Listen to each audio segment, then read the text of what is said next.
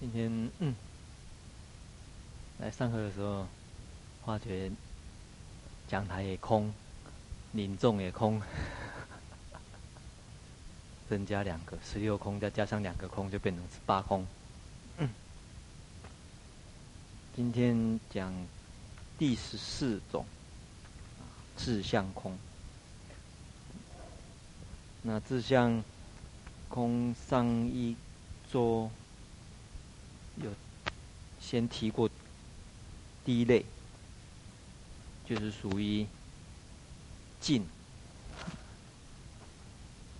两百零二颂到两百零四颂，你修行来讲，你观察什么静？你观什么静？修什么行？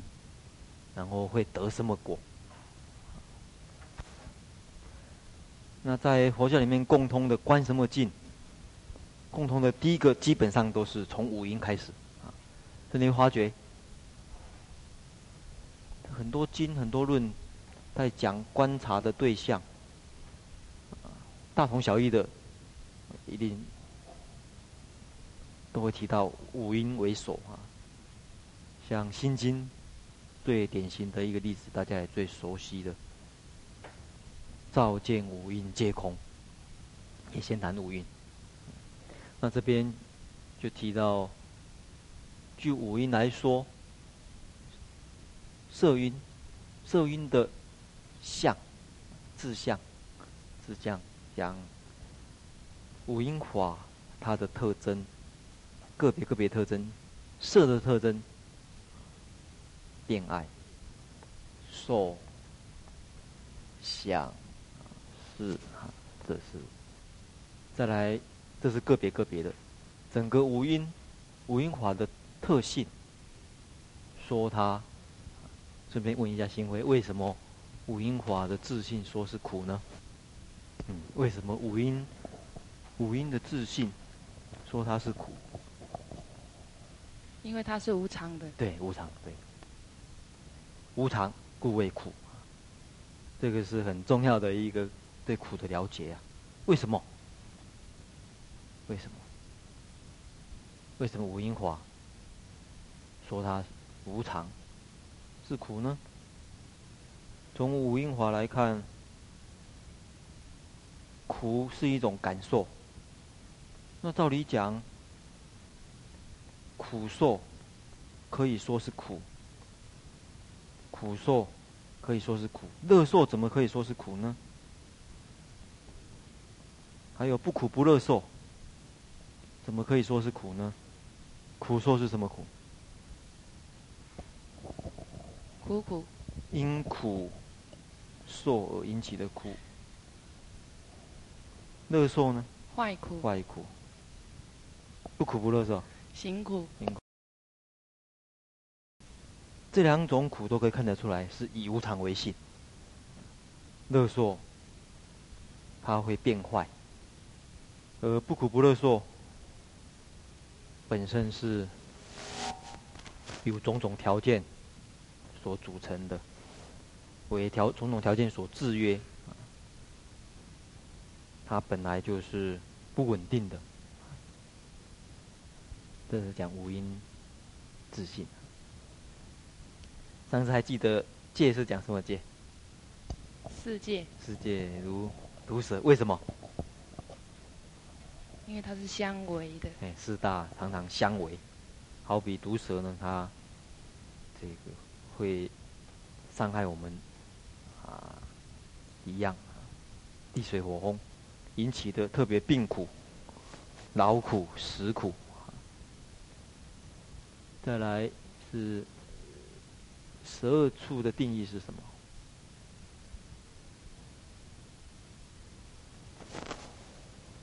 十二处的定义，十二处的志向是什么？晓得吗？是众苦生的地方。众苦生，所以处的意思是什么？处的意思是什么？门。处，处，纯粹是处。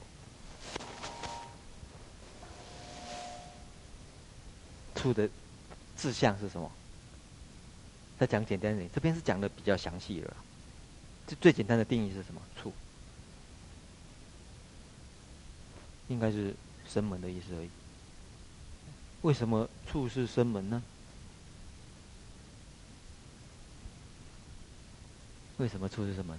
因为十二处是哪哪哪一些？啊，十二处是哪一些？啊，教务处、总务处、学务处、监理处。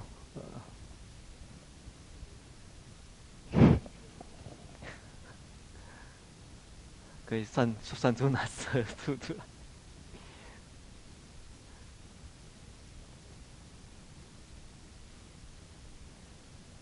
怎么忽然间忘记了？十二处哪是哪？太紧张，忘记了。忘记了，是哪十二个？六根六尘。六根跟六尘，六境。为什么讲它是处呢？为什么讲它是处？为什么讲是生门呢？生事的地方，产生认识的地方，产生认识的话，产生认识的话，认识错误就有种种苦。你认识错误，错误的认识就是一无明嘛，无明就是惑。你有无明，你有惑，就会造业，造业就有苦啊，惑业苦。所以这边讲众苦生门呢是。等于是跳过了很多步骤，就说他了。应该为应应该是说十二处，它是识的声门产生识认识。那众生认识会有错误，无明在，无明会造业，造业会有有苦，所以这样子的称为叫众苦生门。哎，回头再来看戒的志向，所以因此也可以发觉。其实这个志向哦，也说自信也并不是有绝对的的这个不一样。你看他这个地方就讲志向，把自信，这个地方也讲信，这个地方又讲相。所以在印度人的这个用语里面，相特征拉克夏南这个字特征的意思，信。是吧？爸爸，志向啊，不，那个那个自信，那个本质，自己的本质，自己的特征，都蛮类似，有说互用的状况。性跟相有说会有互互用的情形，像这地方就会看得出来，地方是互用了，这地方也互用。那照理讲，借的信它是用比喻的，如。毒蛇，假如不用比喻的话，是什么？借的信是什么？晓得吗？地水火风，借。借的信是什么？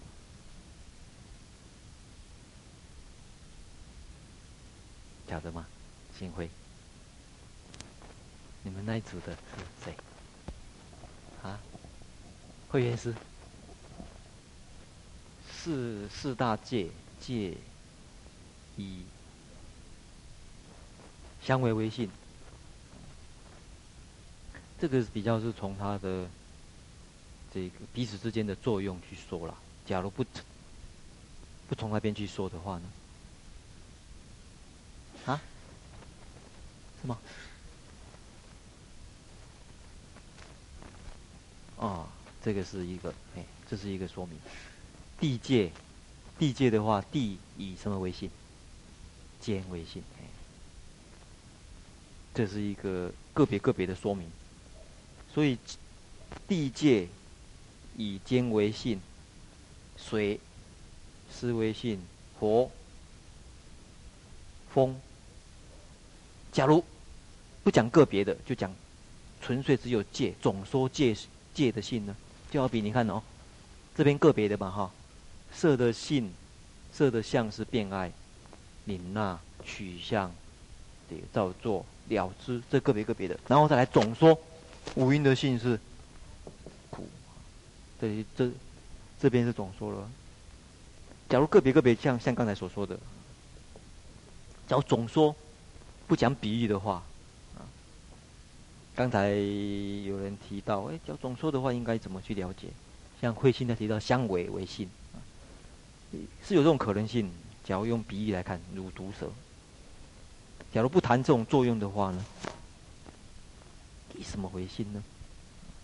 这个，嗯，大家回去或许。查一查，啊，论经论看看怎么来说这个问题啊，这都有说明的。好，最后一个缘起法，三十二因缘，以和合为信。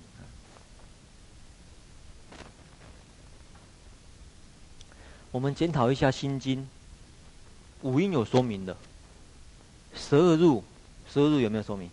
有。这个是故空中无色，无受想行识，无眼耳鼻舌身意，无色声香味触法，有啊、无眼界，乃至无意识界，他讲到十八界去了啦。他不是用地水火风的界，所以在心经里面的界用的跟这个界不一样。无眼界乃至无意识界，无无明，以无无明尽，有啊。无老死也无老死尽，缘起化。少了一个什么？四谛没有讲，四谛也可以列，假如列的话也可以。我苦集灭道还可以说。还有无智也无德，无智也无德，在这里的智德结果。那心经后面讲的很简单，智跟德就讲的很简单。行跟就讲的很简单，但是这边可以讲的更详细一点。好，以上心灰，这个这是上一次的，上一次你可以少讲一点没关系，因为上一次想说这别人讲过了，对不对？啊，我想说你今天从这边开始准备的啦，所以你这边可以大大的发挥一下。好，这行的地方，我先说明我是代打的。哦，希望代替别人。代代替被打是不是？现在代打的定义不是出来打，而是出来被打，叫代打。嗯，难怪我看你昨天一直在看录中论，我说奇怪，陆星辉怎么这么用功，竟然会事先预习。接下来是讲四空别事的部分，是行。第二个部分行。那首先是从六度波罗蜜来开始讲。第一个是施布施，施度未能舍，戒相无热恼，忍相未不会，精进性无罪。布施的志向呢是能舍，戒呢持戒，它的志向是无热恼。因为持戒能够获得清凉，那忍忍辱呢？它的志向是不会，没有嗔恚，精进性无罪。精进呢，嗯，是由于它能够止恶修善，能够摄持一切善法的缘故呢，所以说它以它性是无罪来当做志向。静虑相能摄，般若相无着。六波罗蜜多经说相如是，静虑是指禅定。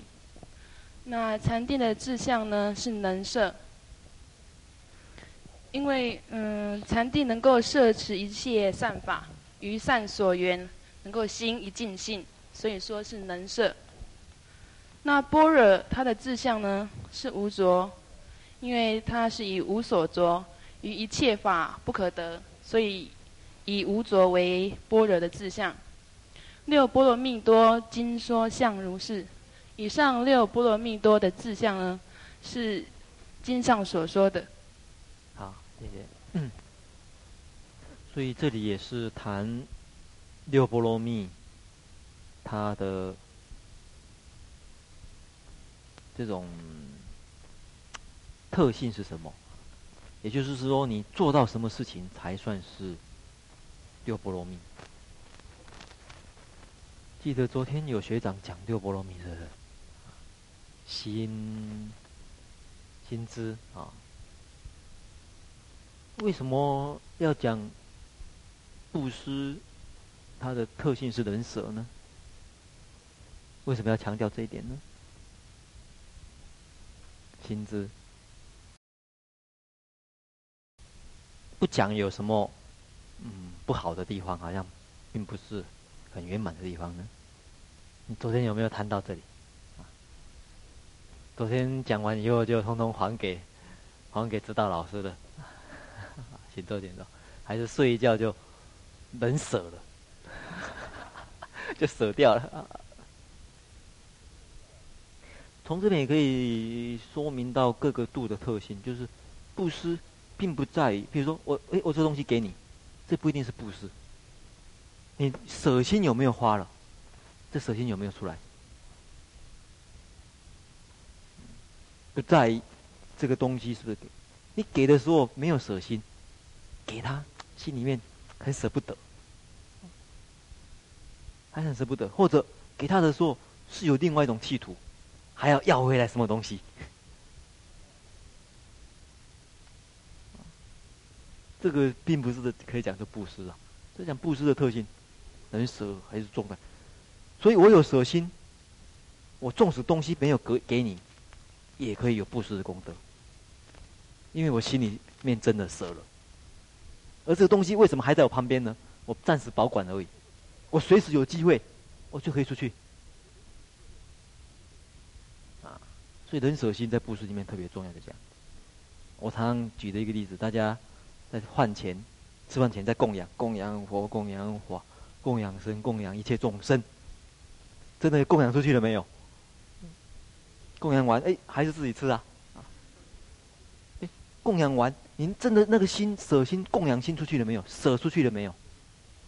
啊，你这个心没有舍，没有得到那个真正供养的功德啊。所以，下一次你念完供养的时候，我就从旁边给你拿走。照理讲可以拿走啊，因为你你嘴巴讲了嘛，供养我供养我，供养的供养一切众生啊，照理讲可以拿走啊。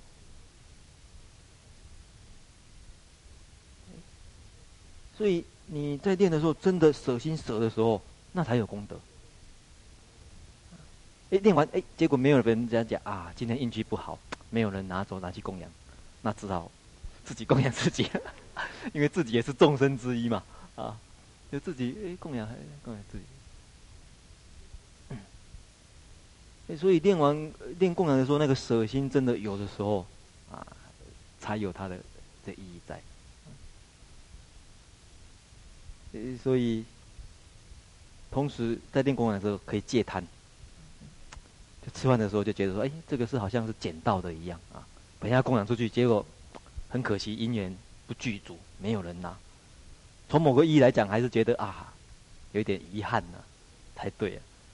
结果吃吃吃吃吃的还觉得很好像很不安心的样子，因为好像别人的东西呀、啊，这时候就不容易起贪了。你只要没有这个心，练完供养还是抢哦抢菜，赶快这个在啊！平常现在一个人一盘是还不会啦。假如那种有人供斋的时候，哦，就很多好菜在前面的时候，有时候呃特别呃平常没有人供斋，只要有面的时候出来的时候也是一样啊，面出来赶快啊！这个时候赶快怎么样才能够赶快盛到面的方法，就是换盛少一点，赶快。或者说干脆换不要赶快加面也不一定。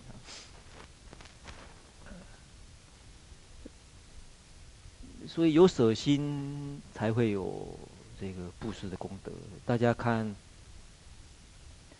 晚课的时候在做普贤行愿品，呃，拜八十八佛结束以后，他在练各种供养，那完全都是一种这个观想的观想有。这个灯花，啊，灯呐、啊，还有花啦，还有香啦、啊，像须弥山那样子，那我通通做供养，完全是观想的。那他怎么会他怎么会得到功德呢？你观想以后，你真的有舍舍心，就说有一天我真的有这个东西的时候，我真的就是这样子舍。因为现在我没有那么多钱买那么多的花，或者纵使我有了，纵使我有了那么多的钱，买了像须弥山的香来，这慧广师就头痛了，我怎么点得完呢？因缘因缘不具足，但是只要有需要，我我有那个心，对众生的供养，对对佛的赞叹，啊，请转法轮也是如此啊，那个心呢，就是有发出来，所以我我我以广大供养心。广大供养心就是有这样子的一个事情，所以布施的这个重点呢，就是在那个地方。所以菩萨他也是用这样的一个心，菩萨他或许可以积聚财产，但是他对他来讲，他已经舍出去了。这个财产他只是暂时保管而已，做更加的利用。乃至于对身体也一样，我对这个身体，其实我我已经舍给所有的众生了。其实你不舍，你你心里面不舍都不可能。为什么？这个身体，迟早最后还是要，你不想舍都不行了，啊，这本质其实很多事情的本质性就是要舍的，就是只是想不开而已啊。本质本来就要舍的，对菩萨来讲，他这个身体，他的生命财产呢，对他来讲，其实早就舍出去了。现在暂时用它啊，用它来做一些什么事情，所以，诶，我这个身体只要对众生有用。还有一分的价值，给人家用一用也很好啊，人家用起来，诶，对，那个对他有利益，也不错的事情啊。不然的话，这把骨头，也，这把骨头肌肉真的是算一算，顶多卖不了多少钱呐。真的换算成用肉来算的话，用骨来算的话，换不了多少钱。听说。真的把人体分析起来，用现在的钱来算，大概真的可以算得出来。比如说，这个用猪肉的价钱来算的话，不晓得有没有相当于猪肉价钱还卖不出去啊？这个是种算法。另外一个纯粹从成分来分析啊，这样子的蛋白质的成分，这样子的铁有多少铁，铁的成分有多少钾的成分，用市价来算一算，那真的好像没多少钱。所以这里，以刚才像戒相也是一样啊，无热恼。持戒在于令心，为什么可以无热闹？因为持戒可以获得清凉。为什么可以获得清凉？为什么可以获得清凉？持戒也没有人给你冷气，也没有吃冰激凌，怎么会清凉？不晓得啊。会原因是远离烦恼啊，还有没有什么其他意见？为什么？被业所所系哦，所系啊，嗯，然后哎，这样，啊，哎，其实嗯，大家讲的都很接近的啦。其实最简单一句话，持戒能够无悔。不会有后悔，不会有后悔的话呢，就容易不会有热闹。人相真的是人的话呢，这个不嗔恚，所以人真的是内心里面不会有嗔恨心啊，而不是表面上忍忍下来。对于众生忍辱波罗蜜，见到一下内心里面真的是没有半点的。这种嗔恨心才算啊，没有花做出来也算是啦，但是表面上没有而已，内心里面没有丝毫的这个对对冤家或者怨的这种事情，或者不好的遭遇，没有半点怨言，或者嗔嗔恨的心，底下。这个时间的原因呢，我们不能一条一条啊解释呢，大家啊，请问大家 完全无热闹了，是不是？我说不不能一条一条解释，他完全很高兴的 样子。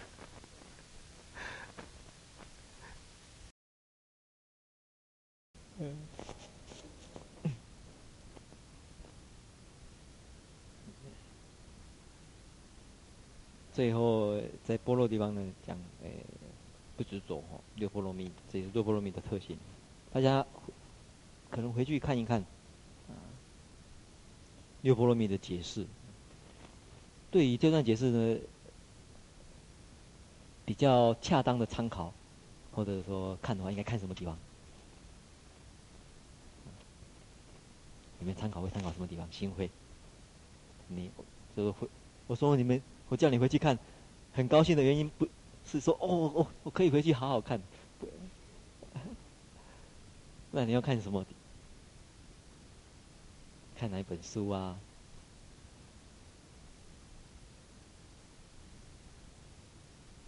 啊大智度论对，因为为什么提到的呢？因为这地方正好是般若经的解释嘛。而大智度论是解释大般若经啊，解那个解释般若经的，它里面确实确实有一章六波罗蜜，就谈六波罗蜜啊。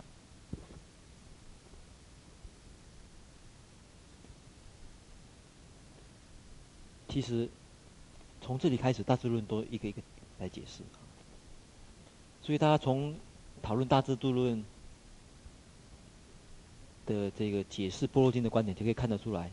你要去了解波若，啊，你回去看看大智度论龙树菩萨所所造大智论，他来怎么来解释波若经？他也是慢慢慢慢慢的从定义跟你解释，举出例子，举出讨论，然后再来说明，呃，这个他的自相为什么空，自性为什么空？为什么要说明这一点呢？就是说，你对这些话呢，你还是需要去好好的去分析、了解、确认，才晓得说它为什么是空。不是说简单的，哎，色空，那好像就这样子结束了。你看他之论并不是这样子的一个解说方法，他还是让一步一步的从事项，啊。从离体各方面去确认、确认、确认啊，让你整个来了解。所以这是很重要的一个学习般若的方法啊。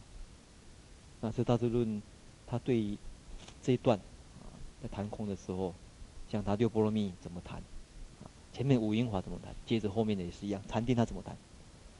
很长啊，好几很长的好几卷来谈这个问题，很详细的。并不是说，哎，了解，因为空很重要，就是你到底什么，什么空啊？依什么而说空？结果，该空的没有去确认了解空，不该空的反而空了。所以谈讨论佛，哎，那佛教里面空，呃，对于这点一定要很了解，到底什么要该空？不该空的是什么？要提起的是什么？要放下的是什么？好，接着，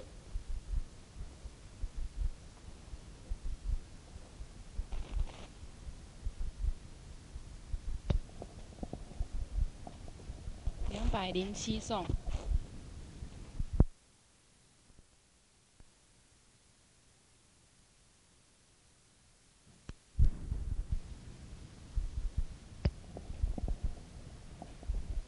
百零七颂，四静虑无量，即于无色定，正觉说彼等，自相为无称。静虑呢，刚才有谈过是禅定，那四静虑就是四禅、四禅定。那这四禅定，是四禅呢是四种，这四种静虑是发起四无量心、八解脱、八胜处。还有十片处，十片处的所依，所以它也叫做嗯四根本禅定。那无量呢，就是四无量心，就是慈无量、悲无量、喜无量、舍无量。集于无色定，就是四无色定。四无色定也叫做四空定，那它的分别是。嗯，空无边处定，是无边处定，无所有处定，非想非非想处定。正觉说彼等，正觉是指佛。佛呢说这四四尽律、四无量及四无色定，它的志向呢是无称。那至于为什么？为什么是无称会是？这些禅定的志向呢，就不清楚，请慧敏师开示。哦。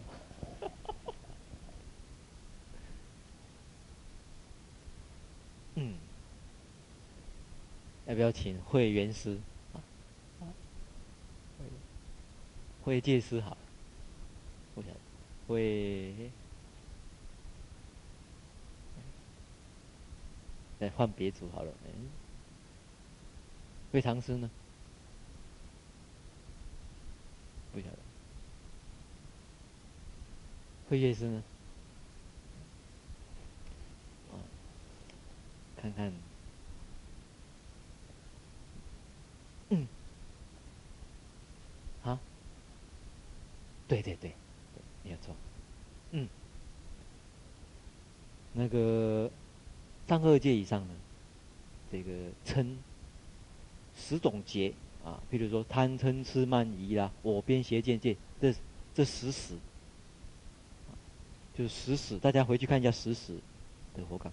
十死里面，上二界在讨论这个见惑或者失货，特别讨论思惑的时候呢，上二界呢就没有嗔恨心这一个这个死在里面的，所以八十一。诶，八十八品啊，思惑里面上二界就没有嗔恨心这个啊。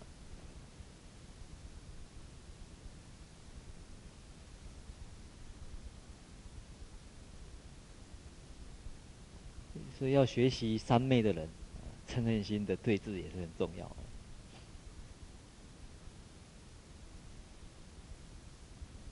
再来三十七道品。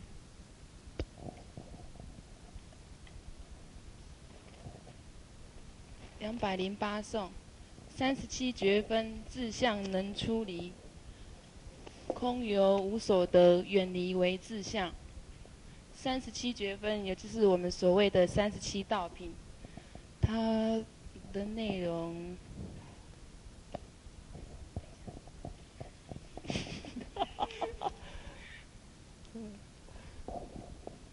它的内容是四念处，四正勤。四如意足，五根五力，七菩提分，八正道。那三十七觉分，自相能出离，因为三十七绝分是让我们出离生死的因呐、所以说他的志向是出离。空有无所得，远离为志向。呃，从这里一直到两百零九颂结束，是在谈三解脱。那三解脱就是。嗯，三解脱门，呃，是空解脱门、无相解脱门跟无愿解脱门。那这里就是谈到空解脱门。空解脱门呢，是由于，呃，诸法无所得，嗯、它不为一切染法所污染，所以说它以远离。远离为志向。两百零九颂，第二个是无相解脱门。无相解脱门的志系志向呢是寂灭，寂灭为志向，因为一切相不可得。第第三项为苦无施，第三个是无愿解脱门。无愿解脱门的志向是由于在苦的时候。他能够正观苦，以真实智慧、无实真实智慧来观察诸行的本性，而无希愿。所以说，诶，知苦跟无痴呢，是无愿解脱门的志向。诸解脱相未能解脱，这里是讲八解脱。这个诸可能写错了，应该是八。八解脱的志向呢，是能解脱。因为八解脱是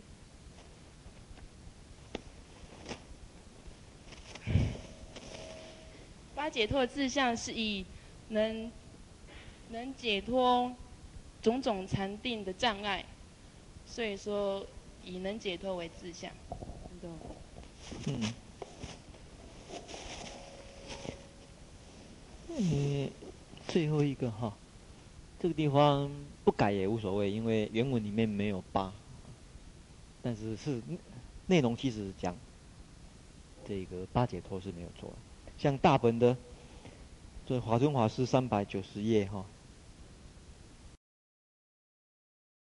他翻译的时候，他翻译善显密意书，不晓得是在后还是在前哦，就是他。我我们假设他在后的话呢，就是第二次翻译的时候呢，他就把注解脱改成八解脱了啦，直接用他内容来说明。但是在原文里面，他寄送寄送的原因呢，反正用解脱这个字呢，其实蕴含着晓得是在讲八解脱啊。像大本的这华尊法师三百九十页哈。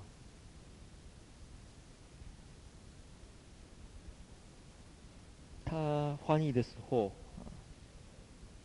他翻译善显密意书，不晓得是在后还是在前哦。就是他，我我们假设他在后的话呢，就是第二次翻译的时候呢，他就把初解脱改成八解脱了啦，直接用他内容来说明。但是在原文里面，他寄送寄送的原因呢，反正用解脱这个字呢，其实蕴含着。晓得是在讲八解脱啊，所以这地方不改也不会说有啊错误的地方。第三，第三是指这边空无相无愿，这个第三是指什么？无愿嘛哈。嗯，幸亏晓得八解脱是哪八解脱吗？写得出来写不出来？我我我我替你擦了这么大片，应该足够你写了。晓得哪八个吗？够不够写？我可不可以只写两个？哦，好，没关系。或者有谁可以写的？你不要写第一、第二、第三、第四，第 八。八解脱是在三百九十页啊，大本的三百九十页最后一行。嗯。见证呢，帮忙帮忙他写好，见证帮忙他写，好人做到底啊！你这个布施出去呢，没有舍啊！你们这个布施出去的结果还后悔，还打自己。你把这个话布施出去就要就要布施到底了。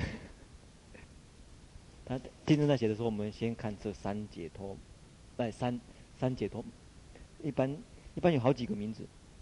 三解解脱门呐、或者这个门呢？三解脱门，嗯，讲解脱而能够证入涅槃，空无相，第三个无愿。空门对什么来说的？空门对什么来说？对什么来说空？在在这里。再提示大家一点，事实上这三解脱门呢，事实上是配合三华印来说的。所以空门是配相当于什么？诸诸法无我。空重点还是在讲无我，无我所。无相呢？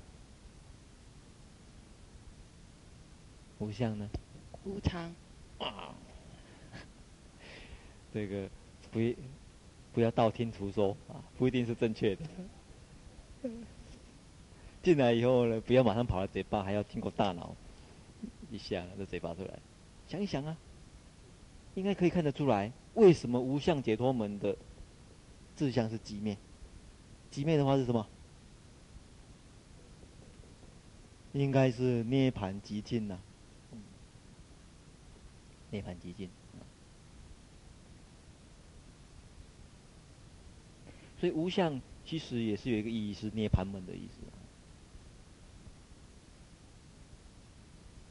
涅槃寂静。第三无愿解脱门是什么？相对，啊，应该是哪一个华印？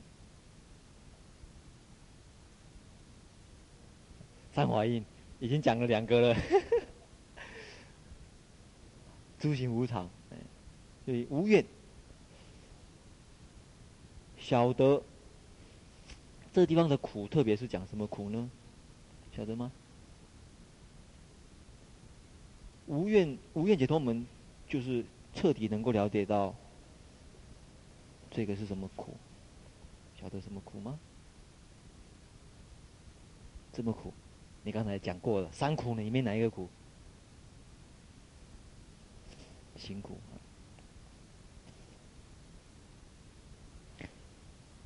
假如晓得苦苦的话，这个不能讲说是无愿解脱门啊。一般人都晓得哦，苦的时候是晓得苦啊，这个没有什么了不起的。苦苦的感觉，这个不是了不起的人。对坏苦有警觉性的人，已经开始有进步了。他享乐的时候，他不会贪走，他晓得享乐会变坏。所以他快乐的时候，他。快乐很高兴，大家聚在一起，晓得哎会有离散的因缘，一样的。现在很健康，你稍微不照顾好，晚上一熬夜，晚上一吃坏东西，明天马上就感受到，不一定明天，说不定半夜就有。进一步更有智慧的人，所以无愿解脱门更有智慧的话，他晓得纵使不苦不乐受，还是有辛苦在。所以无常，无常的华印在这边就可以印证了。诸行无常，晓得无常故苦。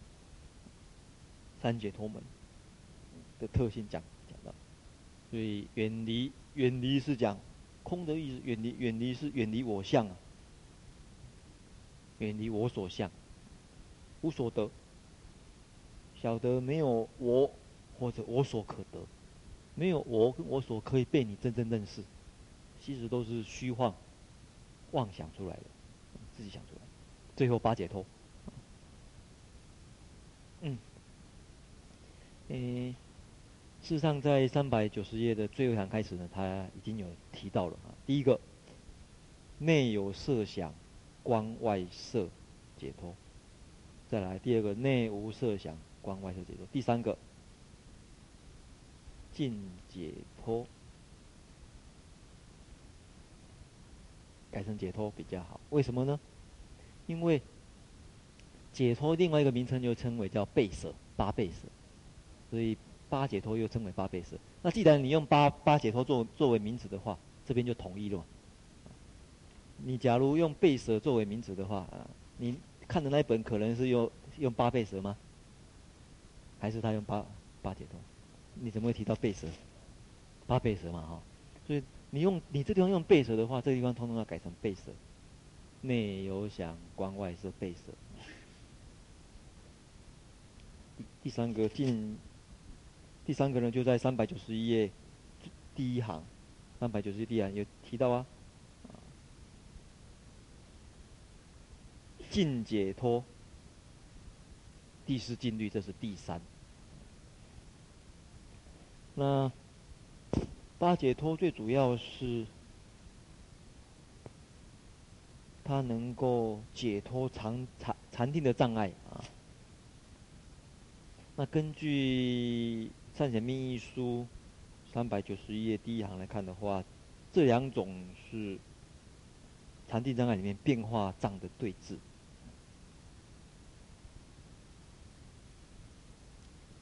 第三个。第三个解脱呢，它是讲持乐变净色，不乐变不净色，杂染心的对治。后面有两个，称为两两个呢，一个是第一类四空定里面所说的，这个叫住顺解脱道，就是事无色等智解脱，正好是事无色定。一二三是事无色定。最后一个住寂灭道是。想受灭对，还是改成解脱，